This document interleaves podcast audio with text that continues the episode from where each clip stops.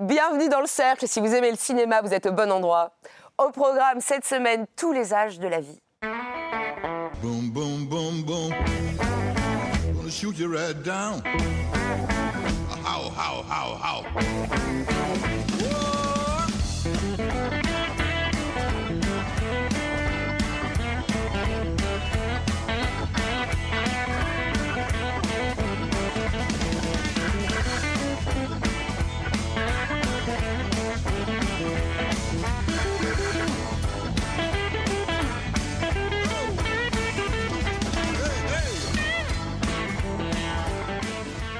Hunger Games, la balade du serpent et de l'oiseau chanteur de Francis Lawrence, préquel de la célèbre saga des années 2010 avec une nouvelle génération de jeunes acteurs qui se battent pour distraire des dictateurs. Vincent doit mourir de Stéphane Castan avec Karim Leclou, victime d'une étrange malédiction et Vima Laponce qui l'accompagne dans sa fuite. Le petit blond de la Casbah d'Alexandre Arcadi, souvenir d'une enfance algéroise, par le cinéaste de Coup et du Grand Pardon. Little Girl Blue, l'enquête menée par Mona Acha sur la vie et la mort de sa mère, interprétée par Marion Cotillard. Sound of Freedom d'Alejandro Gomez Monteverde, thriller sur le démantèlement d'un réseau pédocriminel et film phénomène aux États-Unis l'été dernier. Ricardo et la peinture, portrait par Barbette Schroeder de son vieil ami le peintre Ricardo Cavallo. How to Have Sex, premier film de la britannique Molly Manny Walker. Une virée estivale entre copines qui tourne au cauchemar, pris un certain regard à Cannes. Je serai accompagnée cette semaine de Marie Sauvion de Télérama. Salut, à tous. Éric Vernet de Sofilm. Salut. Philippe Rouillet de Positif. Salut. Alexandra Boquet de Time Out. Salut. Et Frédéric Mercier de Transfuge. Salut à tous. Et maintenant, j'espère que vous êtes en forme parce qu'il n'en restera qu'un. Je déclare ouvert les Hunger Games. Huit ans après le quatrième volet, la saga adaptée du roman à succès de Suzanne Collins revient avec un préquel dirigé par le réalisateur des épisodes 3, 4 et 5, Francis Lawrence. Il nous ramène 64 ans avant le premier Hunger Games pour nous raconter comment tout a commencé, Frédéric. Euh, ça avait déjà en fait commencé avant. Hein. il, faut, il, faut, il faut voir. Avant, avant, avant. C'est la dixième, c'est la dixième édition des Hunger Games dans cette histoire. Alors moi, je rappelle un peu quand même ce que c'est que cette Hunger Games. Hunger Games, c'est une franchise d'abord qui est tirée en fait de romans de Suzanne Collins qui ont eu un succès absolument unique dans le monde entier. C'est un peu, moi je dis souvent, c'est un peu pour les adolescents ce qui a été Harry Potter pour les grands enfants. C'est-à-dire vraiment, il y a eu ce truc-là. Moi, je connais des gosses quand ils recevaient les nouveaux bouquins de Suzanne Collins, quand ils voyaient les nouveaux films arriver, ils en avaient les larmes aux yeux. C'était véritablement, ça a vraiment été un engouement total si bien qu'ils sont partis sur un préquel, ils sont partis sur une origin story. C'est-à-dire que cette fois, il va falloir savoir, un peu comme dans Star Wars, comment le président Snow est devenu un tyran. Et donc on va revenir donc 64 ans en avant, c'est-à-dire au dixième Hunger Games. À ce moment-là, vous savez bien, il y a, on va dire, l'élection d'un tribut qui va pouvoir aller se battre dans l'arène. La, dans et vous allez voir que cette fois-ci, le point de vue n'est pas tout à fait le même.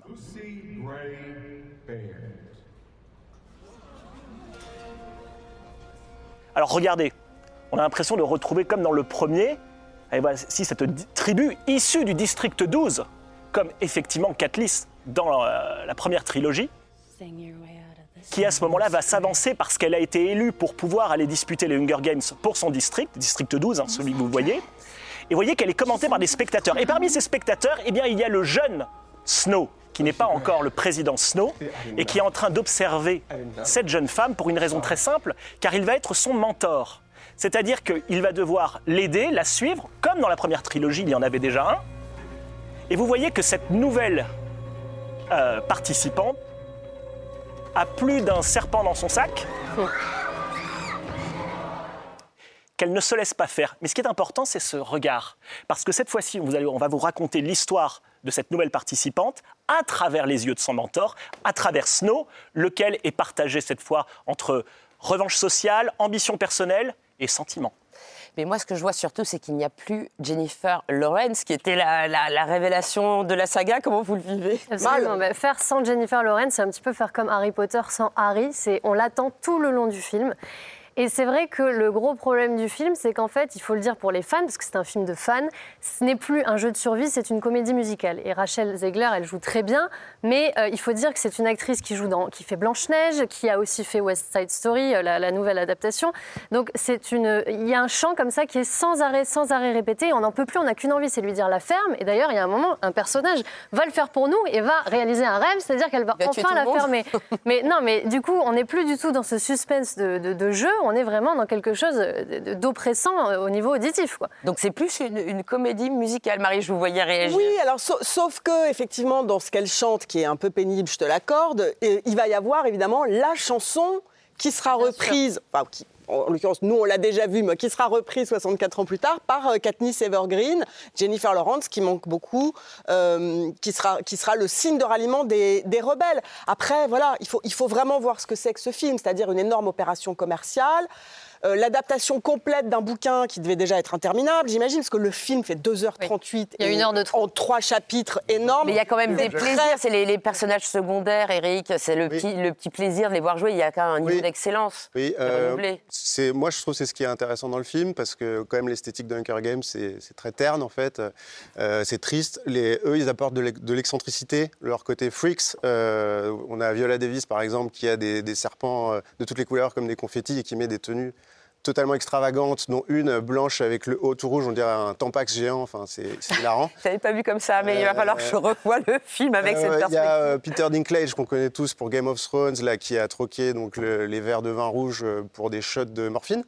Euh, et voilà le côté junkie. Et à la fin, on a aussi quand même un super acteur qu'on connaît de Wes Anderson, Jason Schwartzman, qui là fait plus une partition à la Tim Burton, on dirait un méchant Tim Burton, un peu complètement euh, freaks. Quoi. Mais les, les jeux, euh, les jeux cruels, la tradition des jeux cruels, ça date pas d'hier. Ça, ça, Au cinéma, oui, c'est sûr. Ah, mais, vous aimez bien ça, Philippe. oui, mais il y a des meilleurs films que celui-là. C'est-à-dire qu'autant retourner voir le, Rollerball. Moi, on m'a dit, on a eu des espions dans la salle, on m'a dit que vous aviez adoré le Hunger Games. Ah ben, vos espions étaient des agents doubles, tout foireux. hein, parce, que, là, non, non.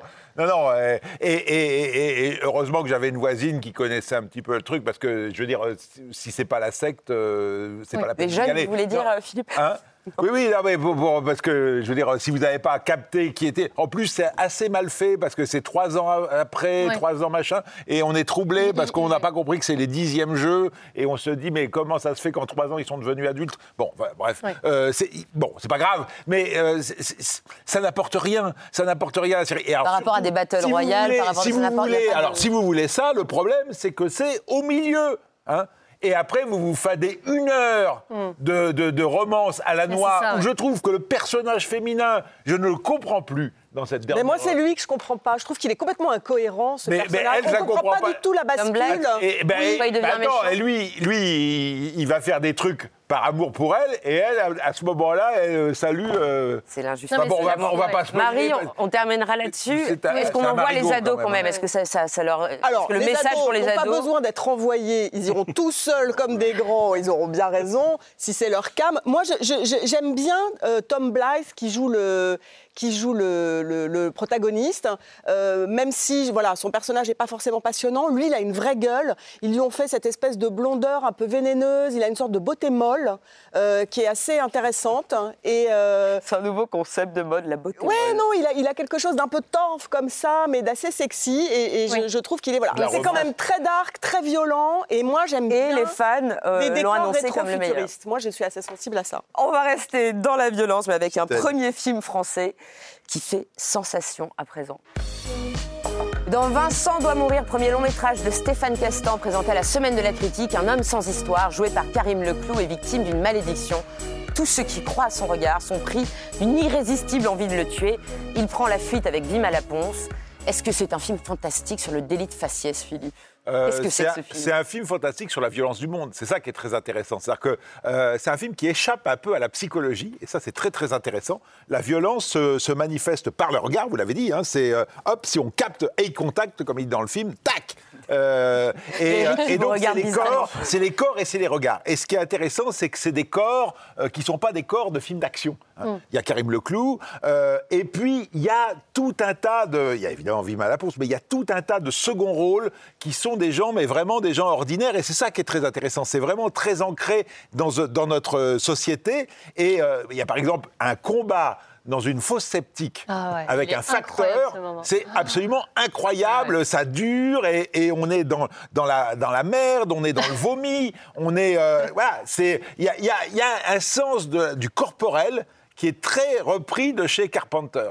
Et ce qui est très intéressant, c'est de voir comment le héros, qui est un type euh, un peu content de lui, euh, voilà, qui a une espèce de cadre dans la pub, graphiste, je sais pas quoi, et tout d'un coup, à cause de cette malédiction qui lui tombe dessus, il va se retrouver à la marge. Et du coup, il va faire des tas de rencontres de gens qu'il n'aurait jamais croisés, dont euh, Margot, cette fameuse serveur, euh, serveuse un peu marginale, qui est jouée par Vima Laponce, formidable, et à qui, avec qui il va y avoir une espèce de, de, de- de romance décalée. Parce que c'est un film fantastique, mais c'est aussi, euh, Mais oui, mais c'est aussi une comédie. Ça brasse les genres, c'est ça qui est très intéressant.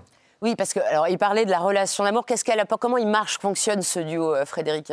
Eh bien, en fait, ce qui est important, c'est surtout c'est que ça crée, on va dire, une sorte de, de deuxième partie du film. C'est-à-dire un basculement du film. On est véritablement propulsé dans la violence. On est propulsé dans une violence sur, tu disais, la violence du monde, sur en fait la défiance. Moi, pour moi, le sujet du film, c'est la défiance, la défiance qu'on a les uns avec les autres, et comment à un moment donné elle peut se caractériser. Et soudain, il va y avoir cette rencontre, et le film va basculer dans une autre partie. Et ça crée quelque chose pour le spectateur. Ça crée une attente, d'une façon, un peu déceptive, hein, pour le coup. C'est-à-dire, on est un peu, on s'attend finalement à être que dans la surenchère de violence, et puis tout à coup, il y a la tendresse qui va arriver, qui va créer quelque chose. Mais moi, ce que j'aime beaucoup dans le film, pour reprendre, puisque tu parlais de John Carpenter, c'est que moi, j'ai l'impression de voir revenir avec ce film-là un peu du cinéma français de série B, un peu cradingue des années 80 quelque chose d'un peu, euh, d'un peu violent, d'un peu dur qu'on qu'on avait à cette époque-là et qui revient avec, euh, avec, par exemple, une géographie de la périphérie urbaine. Euh, quelque chose, en tout cas, que moi, j'avais Mais plus vu plutôt mieux maîtrisé qu'à cette époque-là où, où c'était pas toujours réussi. Oui, oui, avec évidemment. Et, puis, là, je trouve que la confrontation est drôle entre les genres. Non? Ah bah oui, c'est c'est l'absurde de Dupieux. Là, on est dans cette veine-là, il faut le savoir. Et euh, en fait, c'est un film surtout qui est très intéressant parce que c'est le nouveau cinéma post-Covid. C'est-à-dire que maintenant, depuis ce qu'on a vécu avec le confinement, on a un nouveau regard sur ces Ce film, en l'occurrence, il a été écrit avant le confinement, avant le Covid, mais on le voit différemment et on se dit finalement, est-ce que ça n'aurait pas pu arriver? Est-ce que ça n'aurait pas pu être un symptôme, cette rage-là, du Covid? Donc on s'identifie davantage et on est vraiment happé par cet univers. Ça ne semble plus du tout déluré. On se dit finalement peut-être que le monde de demain, on le voit aujourd'hui avec la rage, euh, la rage euh, qui, est- qui est- qui est- qui est actuellement euh, aujourd'hui dans le monde. Voilà, c'est quand même. Oui, c'est d'imaginer la violence comme une contamination. Est-ce que c'est un réalisateur que vous avez envie de suivre, Moi, je trouve que ce qui est impressionnant, donc, c'est l'audace qu'il a, euh, qui, a déjà eu lieu avec le règne animal il n'y a pas longtemps, de mélanger les genres. Je trouve que ça, c'est bien. Ça, renouvelle, en fait, euh, la, com- la comédie romantique et le film de zombies euh, un peu à la Romero. Par contre, moi, je trouve qu'il ne trouve pas son ton complètement. Je trouve que, en fait, c'est presque dans l'inconscient du film, puisque le début du film, c'est un personnage qui fait une blague, il fait un énorme bide. Euh, J'ai l'impression que le film ne trouve pas sa tonalité, c'est-à-dire qu'on a un film d'angoisse en fait qui fonctionne super bien, De paranoïa, de d'angoisse. paranoïa. Et je trouve que la marche euh, rom-com ne fonctionne pas vraiment euh, les- parce que les personnages se, se- se dévisagent et ne- n'arrivent pas justement à. Oui, Le scénariste côté- parlait avoir une d'une phobie de l'intimité. hein. C'est intéressant que tu cites le, le règne animal parce que euh, ce sont deux films euh, qui sont aussi des films qui ne, qui ne reposent pas sur un discours. C'est-à-dire que ce pas des films qui vont dire, alors voilà, l'un qui serait sur l'écologie, l'autre qui serait Ouais. sur euh, la violence sociale, la défiance, etc. Ce sont des films qui posent énormément de questions, qui laissent chacun très libre finalement d'aller interpréter, d'aller y mettre ce qu'il veut, des zombies, un virus, le monde moderne, euh, la, la crise sociale. On est dans la merde littéralement dans ce film-là. Et qui vont. Et moi j'aime bien la partie comédie romantique aussi, même si effectivement le- la bascule est un peu franche. Mais ça vient questionner aussi cette, cette- cette idée de quel mal on peut faire aux gens qu'on aime, comment on peut les, les en protéger, etc. Et après, le film pose une question, il est un petit peu en deçà, pour moi, de, de- du règne animal, qui est vraiment un très grand film, mais le film pose une question hyper intéressante aussi au spectateur sur sa croyance. Parce qu'il y a un élément du film Oui. qui fait qu'à un moment, très vite, le spectateur se dit, mais il y a un moyen tout simple d'éviter ce qui se passe, et pourquoi les personnages ne le font pas? Et il faut adhérer à, à- à l'idée du scénario. Alors, pour adhérer, je vous apportais une séquence, parce que le problème du personnage, c'est que quand il raconte ce qui lui arrive, les gens ne le croient pas. et euh, y compris euh, cette, euh, cette jeune femme. Donc je vous ai apporté une scène où il va, il l'emmène au supermarché, non pas pour faire les courses, mais pour lui montrer sa malédiction. Donc là, elle est dans la voiture, il l'a attachée et il lui dit, regarde, dès que je vois un mec, il va, vouloir me, casser la gueule. Et en fait, là, ça marche pas parce que le gars rentre pas dans la combine et ne le regarde pas. Et donc c'est regardez-moi, regardez-moi, et ça marche pas. Et, et elle se dit que vraiment, ce type est un dingo. hein. Il y, a- il y a le chien aussi. hein. Et, mais toujours, on est dans la voiture. Ce qui est intéressant, c'est que ça fonctionne avec le point de vue. C'est là qu'on voit que c'est un très grand metteur en scène. C'est-à-dire que euh, c'est un film de point de vue, c'est pas de situation. Et là, il, il se dit bon, voilà, deuxième chance, je rentre dans le supermarché et vous allez voir ce que vous allez voir. Et du coup, nous, on voit pas. On voit pas ce qu'il fait dans le supermarché. On reste avec elle qui, évidemment, a envie de se barrer et, et elle va devoir y renoncer. Et puis, la, voilà, l'alarme, c'est le chien. C'est d'ailleurs pour ça qu'il a acheté le chien, comme une alarme. Le chien, et voilà. Et là, et tout d'un coup, on bascule dans autre chose. Ça devient comme un film de zombies. Et toujours là, on croit qu'on est dehors, mais on est bien dans la voiture. Et, et- et- et- ce que je vous disais sur les gens ordinaires, regardez ce casting de figurants, c'est vraiment des gens que vous pourrez croiser euh, dans la rue, au supermarché, et qui tout d'un coup se retournent. Qu'est-ce qu'il a bien pu faire dans ce magasin? Pour les retourner tous contre lui. Il n'a pas pu les regarder tous. Il y a un côté toujours comme ça un peu mystérieux et qui va rester. Moi, c'est ça que j'aime dans le côté rom-com, c'est que c'est pas bon ben finalement on se plaît et, euh, et ça va aller bien. Euh, Jusqu'au bout, on est dans l'indécision. À présent, ouvrons un chapitre enfance. On commence à Alger. Dans Le Petit Blond de la Casbah d'Alexandre Arcadi, un cinéaste joué par Patrick Mill revient à Alger où il a grandi et partage ses souvenirs avec son fils. C'est un film aussi autobiographique que le livre dont il est l'adaptation, Alexandra. Oui, alors tout à fait. Alors déjà, la Casbah, c'est quoi? C'est la vieille ville d'Alger, c'est là où a grandi Alexandre Arcadi. Et le petit blond, c'est qui? C'est Alexandre Arcadi. Donc déjà, il faut le dire, on est sur le film de sa vie, le film de son enfance qui l'a beaucoup marqué. On est en 1954, c'est le tout début de la guerre d'Algérie. Et en fait, ce film, il va nous transmettre deux choses. Déjà, l'esprit de famille. L'esprit de famille, c'est-à-dire qu'on retrouve une clique. Il y a Danny Briand, il y a Françoise Fabian, il y a Pascal Elbé. C'est tout ça. Et surtout, ça va nous transmettre l'humour et l'état d'esprit algérien. L'humour et l'état d'esprit algérien, c'est quoi? C'est quand c'est la misère, quand c'est la galère, et ben ça va quand même. La vie continue, on continue. Euh, Il y a des sirènes dehors, ben, on va préférer danser sur Dalida. Il y a des grenades, on va les envoyer. euh, le, le Pascal Elbé a dit à son fils si tu vois une grenade, tu shootes dedans. Donc voilà, on va aller au marché alors qu'il y a des bombardements. La vie continue. Donc ce film, c'est une leçon de vie. Ça fait du bien, en fait, de ne plus être dans le drame, dans quelque chose qui nous, qui nous, qui nous plonge dans quelque chose de dramatique. Là, ça fait vraiment du bien alors Nous que montrer. ça ne va pas. Et donc je vous Vous ai montré. C'est aussi l'amour du cinéma qui naît pour Alexandre Arcadi. Je vous ai pris un extrait pour vous montrer la naissance de cet amour pour le cinéma. Donc là, on est en 1954 et, Alexandre, et Antoine, pardon, c'est la première fois qu'il va au cinéma. Il découvre et il va voir Jeux interdits, qui est un film qui parle de deux enfants pendant la guerre. Donc il y a un effet miroir, puisqu'il est là avec euh, sa voisine. Alors, bonne projection, les amis. Donc là, il ne sait pas du tout à quoi s'attendre. Donc là, il y a la musique de Narciso Yepes qui va un petit peu appuyer les émotions des personnages et qui sera très présente tout au long du film.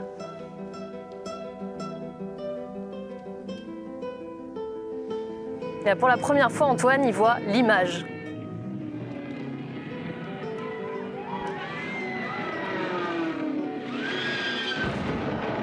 Et là, vous allez voir, tout à coup, il y a un contre-champ. La guerre, bah, c'est pas une fiction, c'est dans la vie. Ça se passe derrière les portes du cinéma. Et alors que tout le monde s'affaire, tout le monde panique, lui, Antoine, il reste scotché à son siège, il ne va pas bouger, il est comme protégé par la salle de cinéma. Et là, il va se dire, c'est ça que je veux faire toute ma vie, c'est la naissance d'une vocation, et ça en dit long sur la puissance aussi d'une salle de cinéma. Ça, c'est le plus beau du film. C'est-à-dire que ce, qui est- ce, qui est- ce que j'aime dans le film, c'est ça. C'est tout ce qui, est, ce qui a trait à la naissance d'une vocation et à l'amour du cinéma qu'on qu'on connaissait chez Alexandre Arcadi, et il va, il va jusqu'au bout. Et- il y a un feuilletage dans le, dans le scénario, c'est-à-dire que c'est à la fois, c'est pas linéaire, c'est-à-dire que c'est lui adulte qui vient présenter un film avec son, avec son fils adolescent. Et d'ailleurs, ce qui est amusant, c'est que son fils, qui n'est pas adolescent, Alexandre Arcadis, Alexandre Aja qu'on connaît bien, euh, est réalisateur de seconde équipe sur le film. C'est d'ailleurs pas la, la première fois, hein, mais, mais il a voulu retrouver ce côté, euh, ce côté père-fils. Euh, pas que lui, non, de sa famille, je crois qu'ils sont plusieurs à être. euh, oui, oui, et puis il y en a un qui est décorateur et tout ça. Et alors, moi, j'aime dans le casting le côté grouillant. Il y a une idée géniale, c'est que la grand-mère, il ne savait pas à quelle femme jou- faire jouer cette femme de 150 kilos et tout ça. Et du coup, il a pensé à Jean Benguigui. Ah oui, Jean Benguigui en grand-mère, ça c'est une Ça, idée de casting euh, qui, qui marche, euh, voilà. Et donc voilà. Alors, il ne s'agit pas de dire que c'est un film extraordinaire, mais c'est un film avec de, avec de jolies choses qui sont hyper touchantes et, et le côté naissance d'une vocation, ça il l'a vraiment réussi à la transmettre. On va quitter le petit blond pour aller voir la petite brune. Dans Little Girl Blue, Mona Achache reconstitue le portrait de sa propre mère qui s'est suicidée en 2016. Et elle le fait en mêlant images d'archives et mise en scène avec Marion Cotillard. Marie. À la mort de sa mère, elle hérite de 26 caisses de documents.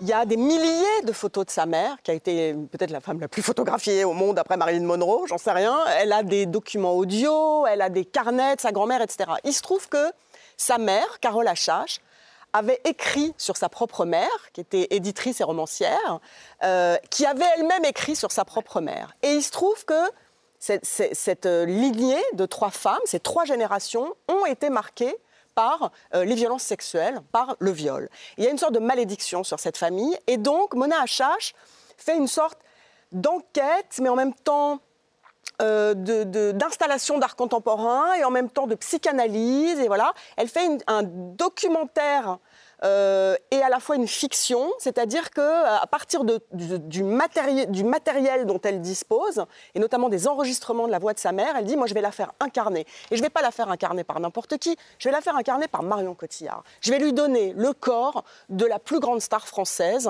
euh, celle qui a été oscarisée pour La Môme. Et ça produit quelque chose d'extraordinaire. Alors là, on est peut-être dans la, une des plus belles séquences du, du film, qui est la séquence de la métamorphose à vue de Marion Cotillard. Vous voyez qu'on la reconnaît déjà presque plus, et cette caméra fait le tour du bureau de Carole Achache et fait en même temps un tour de magie. C'est-à-dire, on s'est approché d'elle au plus près, elle met les bijoux qui appartenaient à Carole Achache, elle porte ses vêtements, elle est en train de mettre son collier. Et vous allez voir qu'elle va s'emparer de quelque chose qui est vraiment tellement intime, elle va s'emparer de son parfum. Là, j'étais déjà en larmes, hein, je vous le dis tout de suite. Et donc, celle qu'on voit, qu'on a vue de l'autre côté du bureau, c'est Mona Achache elle-même qui se met en scène dans la résurrection de sa mère. Et regardez, elle s'empare de la carte d'identité. Et en un tour de table, Marion Cotillard a disparu, Carole Achache est revenue d'entre les morts. Là, c'est à la fois un film extraordinaire sur une lignée de femmes et le documentaire le plus intéressant qu'on puisse imaginer sur l'art de Cotillard. Qu'est-ce que c'est qu'être une actrice? Il y a une dimension de spiritisme dans ce film, tout à coup, d'irrationnel. Oui, Frédéric? Oui, Euh, elle convoque finalement la mère, quoi. Alors, elle convoque la mère. Il faut dire une chose, cette scène-là et une autre scène dans le film, c'est parmi les plus belles scènes de cinéma que j'ai vues cette année. Merci. C'est-à-dire, très simplement, c'est-à-dire, on, on est face à des choses, on voit des films toute l'année et soudain, il se produit quelque chose qui fait que le corps réagit, l'émotion réagit. Moi, je l'ai vu deux fois cette scène. À chaque fois, elle me met aussi en larmes parce que d'abord, on voit quelque chose qu'on ne voit jamais, c'est la transformation effectivement de l'acteur. Et et on- tu en as très très bien parlé, et il va se produire quelque chose juste après. C'est le moment où on va entendre un enregistrement, et Marion Cotillard est en train de regarder les photos, elle se retourne, et soudain, elle est en playback avec l'enregistrement, et on a l'impression qu'elle s'est transformée au niveau de la voix. C'est comme une naissance à ce moment-là. Donc il y, a un tr- il y a un document extraordinaire évidemment sur l'acteur, qui nous rappelle quand même quelque chose qu'on ne dit pas, parce qu'il y a eu beaucoup de polémiques à la con quand même sur Marion Cotillard, que Marion Cotillard est une, extra- est une grande actrice. extraordinaire comédienne, est une extraordinaire comédienne. Ce qu'elle fait dans le film, et elle le dit, est très difficile. Après, ce que ça raconte sur une génération d'intellectuels, sur plusieurs générations d'intellectuels, justement, j'aimerais qu'on parle de ça parce qu'il c'est y, avait- passionnant. il y avait le consentement qui est sorti il y a quelques semaines. Là, maintenant, ce film, qu'est-ce que- quel, euh, voilà, quels sont les fils qu'il tire en fait? Moi, moi, sur ce film, je suis entièrement d'accord. La forme est sublime. Ça, c'est indéniable. En revanche, le choix de Marion Cotillard, je le comprends pas parce que moi, ce que je retiens du film, c'est Marion Cotillard. En fait, Carole Achache, je n'ai pas eu d'émotion pour son histoire. Parce que si tu veux, je suis tellement happée par Marion Cotillard. Déjà, la perruque, moi, ça m'a fait penser à la môme pendant très longtemps, pendant euh, au moins une demi-heure. Je n'ai pensé qu'à ce rôle-là. Et en fait, elle joue sur ça, justement, Marion Cotillard. Elle arrive, elle, elle, elle, elle en joue, elle repense à justement à ces années où elle, elle gagnait des Oscars pour ce rôle, etc. Et elle se retrouve à réincarner une morte. Bon, elle est un petit peu dégoûtée, c'est joué. Euh, mais le problème, non, mais le problème, c'est que du coup, on a de l'empathie pour Marion Cotillard. On se dit, la pauvre, finalement. Pourquoi la pauvre mais Parce que c'est une, une actrice ratée qui est non, tyrannisée. Elle est tyrannisée sur le tournage parce que dès qu'elle boit le thé, euh, euh, Mona lui dit, mais attends, ma mère, elle, elle buvait pas le thé comme ça, il faut que tu le. Mais non, mais au contraire, elle est très belle cette scène. Elle dit, je croyais qu'on était en pause. Je croyais qu'on était en pause. Mais non, ça tourne, ça tourne. Elle est, elle est comme Moki. Il y a, il y a- c'est moteur tout La le forme, temps. encore une Non. fois, la forme est magnifique, mais je ne retiens que Marion Cotillard. Attends, mais c'est Je déchirant. ne retiens Et- que Marion Et, Cotillard. ça nous et- et le aussi consentement, on en parle du consentement. Pas la peine de crier, Philippe. On apprend des choses Bah, aussi si, sur cette c'est sur j'ai Jean Genet. Il n'écoute plus rien tous leurs états. Alors, euh, ça vous a touché Attends, moi, je ne suis pas du tout d'accord avec ce qui vient d'être dit, euh, mais je vais le dire plus calmement que Philippe. Vous êtes à côté de Marie, il ne faut pas prendre trop de risques, non Non, mais si, il est d'accord avec Ah, mais nous, on est le gang Non, des il aime- bikers. il pas le film. Euh, donc, non, moi, je, pense que tu parlais du consentement.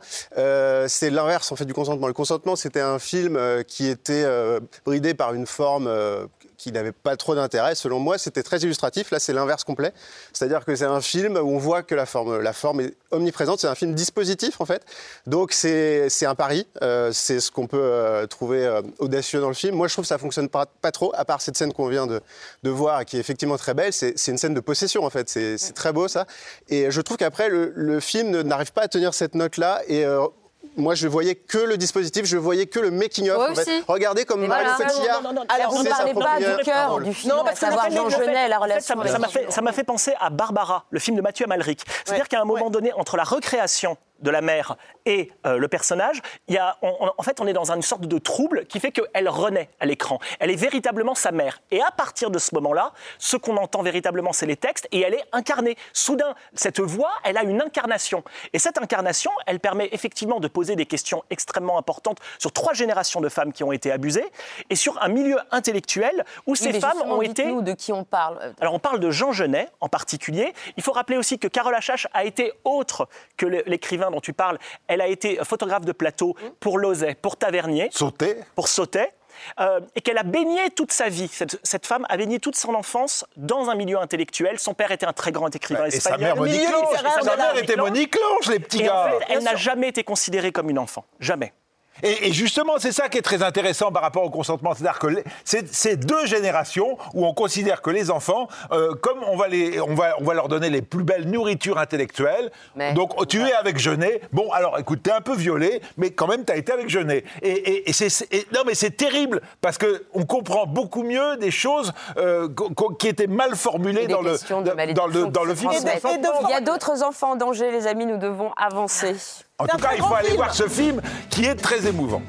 Sound of Freedom d'Alejandro Monteverde a été une des grandes surprises du box-office américain cet été. Dans ce thriller, un ancien agent fédéral joué par Jim Caviezel se lance dans le sauvetage de centaines d'enfants prisonniers de trafiquants sexuels. Le film est inspiré d'opérations réellement menées par une fondation privée. Oui, euh, alors le film se vante d'être basé sur une incroyable histoire vraie. Euh, le film est plus dans le incroyable que dans le vrai, en fait, puisque c'est euh, une agiographie de, euh, donc de Tim Ballard, qui est ce- cet homme-là qui, va, euh, et c'est très bien, hein, essayer de sauver le monde de la pédocriminalité, donc c'est super. Euh, mais voilà, le, film oublie un peu aussi que ce personnage qui existe, donc, a, des tendances un peu mytho. Il a tendance à enjoliver un peu ses actions coup de poing, et il a aussi tendance à filmer ses actions coup de poing et à pas faire super attention à à mettre la, en danger les gens. voilà, exactement, à exposer la vie privée des, des- des enfants. Donc, euh, ça fait beaucoup de choses qu'on voit absolument pas dans le film. Euh, par contre, ce qu'on voit dans le film, donc, c'est euh, Jim Caviezel, son visage de christique, puisque c'est celui qui jouait dans La Passion du Christ de Mel Gibson, Mel Gibson qui produit le film également. Et euh, donc voilà, on va voir un espèce de Rambo, un, un- espèce de Rambo mélangé avec un saint en fait. Donc c'est un film où on voit beaucoup de larmes. Euh, là, c'est le, le- le père d'une fille kidnappée, donc forcément très triste. Et là, Jim Caviezel fait euh, voilà, le visage qui va tenir pendant tout le film. Il regarde euh, ses enfants. et là, regardez le jeu de Jim Caviezel. Il ne bouge pas. Et il chuchote. Et il parle très lentement parce que sinon peut-être que sa femme va pas comprendre. Sa femme qui a à peu près 14 secondes de présence dans le film. Voilà. Qu'est-ce qu'on ferait? Vous n'avez pas été ému par cet homme qui pleure en gros plan, euh, Marie? Écoutez, je pense que ça fait longtemps que j'avais pas vu un film aussi mauvais. Euh, le gars parle comme Batman. Euh, et, et- et- et- et c'est sidérant parce que rien ne va dans ce film euh, de ce personnage donc, qui, ne, qui ne rencontre. Alors, les méchants sont des rastaquaires à gros cigares. Euh, la femme passe son temps à lui dire Tu vas bien? Voilà, c'est son rôle. Et- voilà, entre les mouvements de caméra complètement incohérents. C'est-à-dire ce type à la bougeotte, il fait sans arrêt comme ça des mouvements. Vous avez vu, je passe par la fenêtre, je fais ci, je fais ça. Cette histoire qui ne tient pas debout. Le message sous-jacent qui est quand même qui tient en deux répliques euh, à chaque fois sur Dieu, la confession d'un ancien euh, criminel qui dit ah mais j'ai été touché par la grâce et l'autre qui dit euh, les enfants de Dieu ne sont pas à vendre, mais surtout le, le film en tant qu'objet filmique est insupportable de nullité. Et alors pourquoi il y a 20 millions, je crois, de personnes qui sont allées le voir aux Bah, je me pose la question. Pour moi, ce film, c'est soit un documentaire, soit rien. C'est-à-dire que c'est extrêmement malaisant, extrêmement gênant de n'avoir pas l'ombre d'un témoignage de victime dans ce film, dans l'écriture de ce film, qui a été entièrement écrit par rapport aux propos de Tim Ballard. Et tu le disais, parfois douteux. C'est-à-dire que Tim Ballard, en 2014, il a quand même filmé ses interventions pour une télé-réalité qui n'est pas sortie finalement. Mais voilà, c'est sur un, thème de la pédophilie, je trouve que c'est extrêmement dérangeant de, remplacer les enfants par de la drogue. Ça ne peut pas marcher, ce suspense du cartel. Euh, c'est juste de voir des hommes comme ça qui, qui se font des bisous sur les doigts en parlant de petites filles de 12 ans. C'est écœurant et vraiment, on n'a pas envie de voir ce film. En fait, Euh, on est, on est vraiment très, très malade. Après les enfants martyrs, soufflons un peu avec l'histoire de deux vieux amis. Dans Ricardo et la peinture, le cinéaste franco-suisse Barbet Schroeder fait le portrait de son ami Ricardo Cavallo, le peintre d'origine argentine installé en France depuis 1976, Frédéric.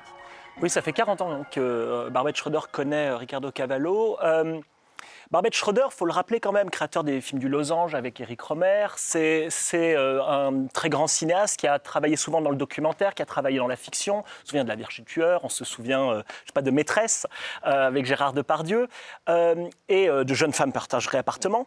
Et là, effectivement, il fait le portrait d'un ami. Mais il fait le portrait d'un ami, vous allez voir, de façon extrêmement hybride. C'est-à-dire qu'à la fois, c'est un film sur un homme qui a passé sa vie à se consacrer à la peinture. Et j'ai pensé à The Art Life de David Lynch. Ça veut dire ces gens qui ne font que peindre, qui ne font que travailler l'histoire euh, de l'art, qui ne sont que immergés dans l'art constamment et qui n'ont que ça.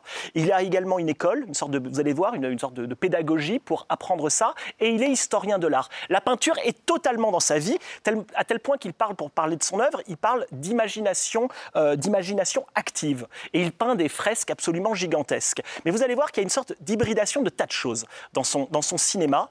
Et je vais vous montrer, vous allez voir, puisque Barbette Schroeder est un grand cinéaste, mais une grande scène de cinéma, tout simplement.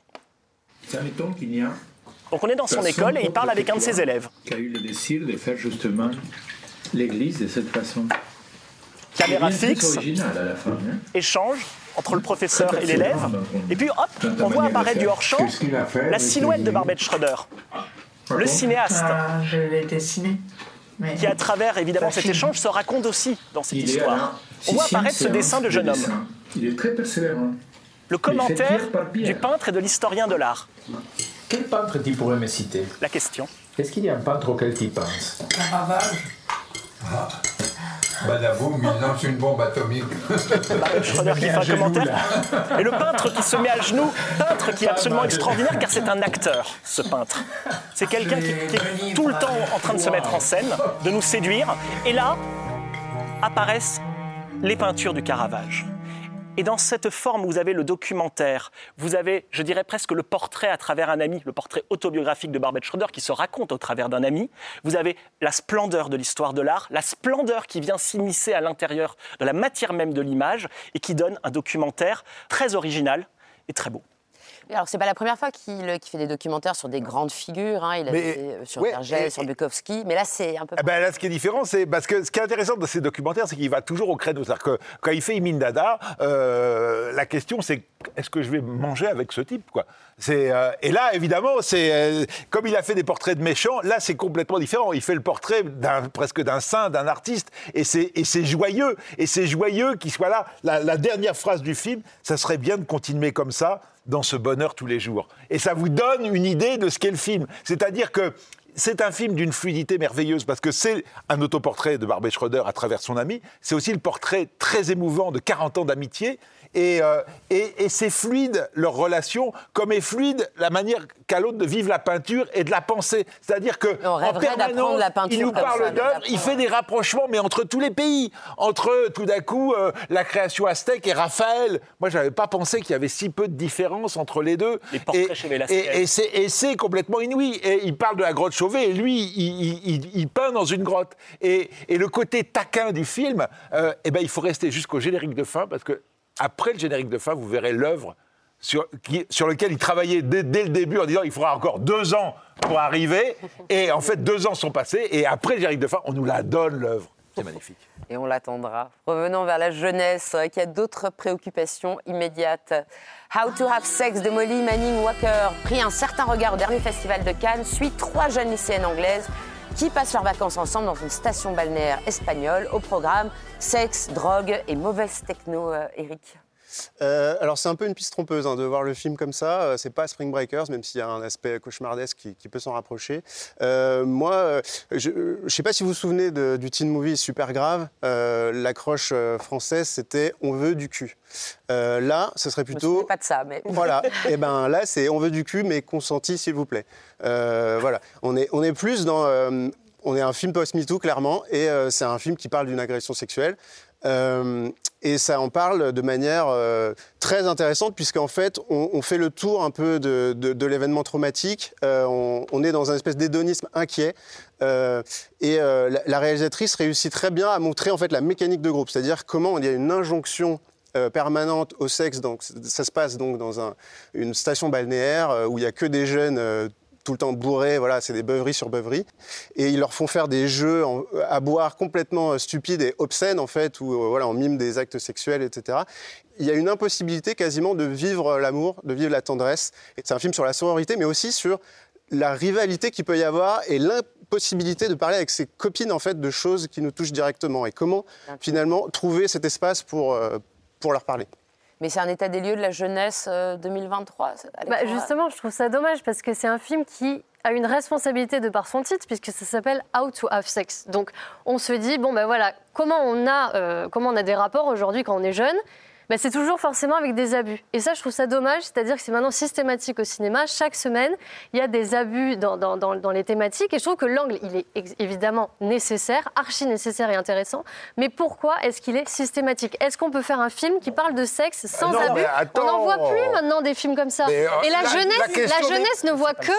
La Mais- question n'est pas de savoir ce qu'on aimerait voir. Toi, tu vas dans un resto végétarien, d'accord. t'as pas de viande. Et ben là, on te parle de l'abus. Et ce qui est formidable, c'est de te raconter mais pour- comme, comme- Mais oui, mais ce qui est bien, c'est que ça n'a pas l'air de l'être. C'est ça qui est fort. Bien sûr que C'est que c'est pas vécu comme ça et que et qu'il y a un dou- il y a une double narration et que l'actrice, elle est formidable et aussi la réalisatrice, comment elle filme. C'est-à-dire qu'il y a ce qui est affiché, euh, il y, a, il y a- il y a cette semaine de vacances qui est racontée et il y a ce qu'elle vit. Et, et c'est constamment semaine de ta vie. et c'est constamment à, à- à deux degrés. Et la sororité, elle en prend un sacré coup. La sororité qu'à la mode Oui, mais aussi. combien de fois Oui, on mais l'a elle vu existe Combien malgré de tout, fois on l'a vu est très beau. Moi, Mais je trouve que le film, le film est d'une complexité. On se concentre sur quelques jours de vacances et on va les disséquer jusqu'à l'os. Et au début, je me disais, bon, espèce de sous-spring breaker, machin, ça, Mm. ça va, ça va vite me, me fatiguer. J'ai été bouleversée. C'est d'une intelligence et d'une acuité. Et surtout, je dirais, elle a réussi à capter, retranscrire le sentiment d'être une fille. Qu'est-ce que c'est que d'être une jeune fille euh, à qui on n'apprend pas à dire non, par exemple? Euh, Ça remet en cause tout, l'éducation, le comportement en société, etc. Parce qu'on est sur le fil, parce qu'on est dans une zone grise, parce qu'on est dans une injonction au plaisir, à l'amusement, à la fiesta, etc., un peu, un peu effrénée. Et il y a une séquence, voilà, au petit matin d'une fille qui marche dans la rue. Si vous Parmi n'avez pas les déchets. la Oui. chair de Nous poule montrer- en regardant ça, C'est très montrer des images, Eric. Oui, alors le, le film, euh, comme, comme l'a dit Marie, est très subtil en fait, et on le voit très bien, je trouve, dans, dans l'extrait que, que je vous ai amené là. On voit donc la rencontre en fait entre l'héroïne et, un- et un garçon. euh, qui, qui la drague bon, un, peu, un peu lourdement. Et alors, on est vraiment dans les archétypes. En fait, il y a la serviette rose pour les filles, euh, la, la petite tenue de princesse Disney. Et euh, en face, on a le garçon qui boit sa bière avec une serviette euh, bleue. Voilà, on est vraiment dans les archétypes. Mais malgré tout, il y a un silence, euh, enfin, la, la musique est au, fond, donc ils arrivent à se parler. Et le flirt euh, commence à, à fonctionner. Il est assez marrant, ce garçon. Il n'est pas aussi bourrin qu'il en a l'air avec ses gros tatouages euh, ethniques euh, et euh, sa grosse bière. Tara. It's a nice name, right? Voilà, le, le charme commence à opérer. Ils se font des petites blagues. Et là, en fait, ce qui est, ce qui est, ce qui est assez euh, fort dans, dans- dans la mise en scène, c'est quoi là? On a un plan plus large d'un coup, on voit en fait qu'ils sont chacun sur un balcon assez éloigné en fait. Et c'est comme s'il y avait un gouffre qui se creusait entre eux d'un coup.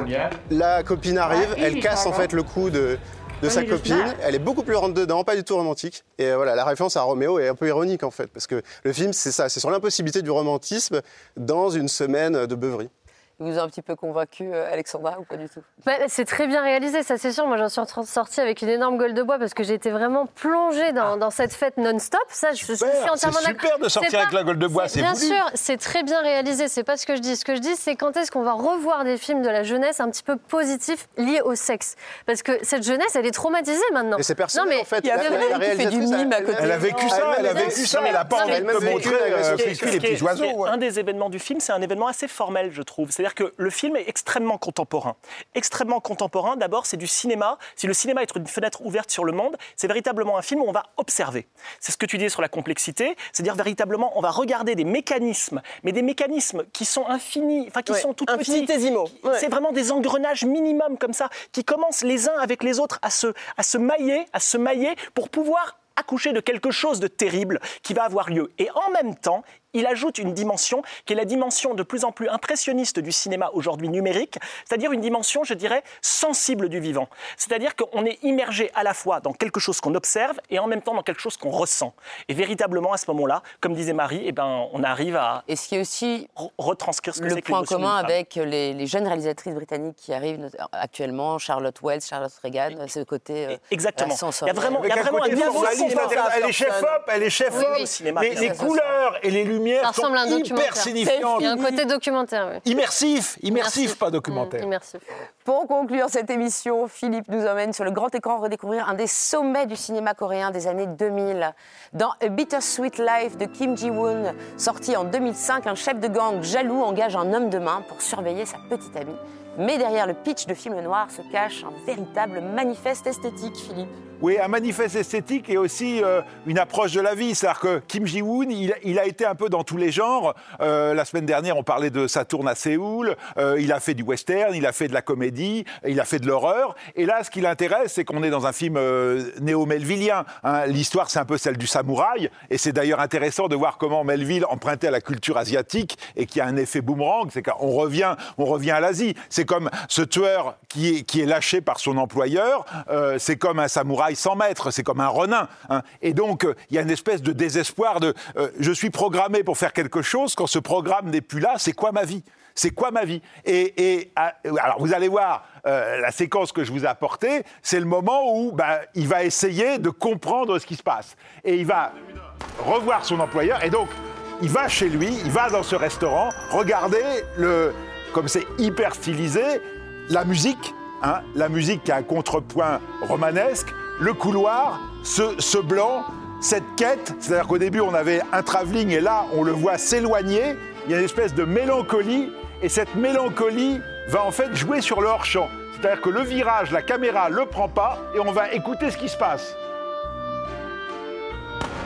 Bah, ce qui se passe, c'est que c'est encore, c'est encore dégueulasse. Et alors, au lieu de le resuivre, on arrive là avec le, avec le patron. Le, le rideau rouge, c'est le théâtre. Là, c'est carrément une scène en face avec un acteur qui titube. Et évidemment, sur cette scène va arriver le protagoniste. Et on est dans un jeu de champ contre champ. Le, le- le patron, il est avec euh, d'autres, d'autres tueurs. Mais on voit bien que c'est un mano à mano, une rencontre entre les deux. La caméra va distinguer ça. On est dans une ultra théâtralité avec cette musique qui raconte ça. L'arbre, il a insisté pour avoir un arbre au milieu de ce restaurant et le jeu du chant contre chant qui amène, ça vous rappelle quoi? Eh ben au-delà du théâtre, ça rappelle le western, ça rappelle le duel du western et la mise en scène vient tout d'un coup nous le dire. Et euh, c'est un film en vert et noir, mais pour cette dernière scène, il a voulu mettre du rouge. hein. Et, et le rouge du rideau, le rouge du sang et le rouge du décor quand enfin on va sortir du champ contre champ pour avoir le face-à-face en blanc large. Le voilà. Et la Dolce Vita, c'est comme ça que ça s'appelle. Ça renvoie évidemment au titre Bittersweet Life. Et l'idée de, de, de, de Kim Ji-woon, c'était de trouver un titre qui était, comme le reste du film, un contrepoint ironique à cette violence et qui raconte bah, ce mal de vivre. Mais vous avez vu comment c'est extraordinairement maîtrisé et l'émotion vient de là. Et, ce qui est très beau, c'est que le film est une sorte de quête morale, comme était le film de Melville au bout du compte, comme était Le Samouraï. Voilà. Euh, et là, ça faisait 15 ans qu'on ne pouvait plus voir le film. Il arrive en 4K, magnifiquement restauré, en salle. Bittersweet Life. Et on ira le voir, Philippe. Merci. Merci Philippe, merci à tous et à toutes. Au programme du prochain cercle, Napoléon de Ridley Scott, Rien à perdre de Delphine Delorget, Mars Express de Jérémy Perrin, La Vénus d'argent d'Elena Klotz et notre invitée sera la réalisatrice Catel Kiléveré. Je vous laisse avec les recos du cercle et on attend les vôtres sur les réseaux. Tant qu'il y aura du cinéma, on sera là. Ah bon, on fait les recos, C'est vraiment très conceptuel.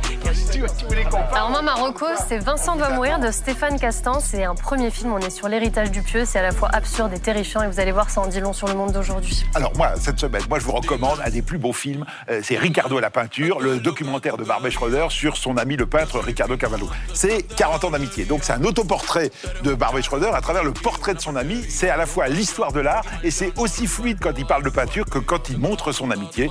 C'est beau, c'est craquant. Alors moi je vais vous recommander un classique de Ozu en fait, c'est 120 ans de sa naissance, donc voilà c'est l'occasion de s'intéresser à ce cinéaste japonais. Et donc le film s'appelle Récit d'un propriétaire, c'est très délicat, euh, très beau. Alors moi cette semaine je recommande vraiment mais de toutes mes forces Little Girl Blue de Mona Achache, qui est euh, l'enquête sur euh, trois générations de femmes, une femme qui enquête sur sa mère, qui veut faire un documentaire et qui va se transformer petit à petit en fiction parce qu'elle l'a fait incarner par une star qui s'appelle Cotillard. Et c'est ce que vous verrez de plus beau sur le travail d'une actrice. Cette semaine, ce que je recommande, c'est la rétrospective de Jerry Lewis, cinéaste à la Cinémathèque française. Jerry Lewis, à partir de 1960, alors que c'était déjà une énorme star, a commencé à réaliser une série de films dans lesquels il se met en scène. C'est évidemment hilarant, mais c'est surtout extrêmement inventif, conceptuel, destructeur, politique, comme disait Jean-Luc Godard. C'est un cinéaste absolument à redécouvrir et qui est un des grands inventeurs de la modernité. Alors je vous laisse, je vais voir mon chien. bravo, bravo à tous.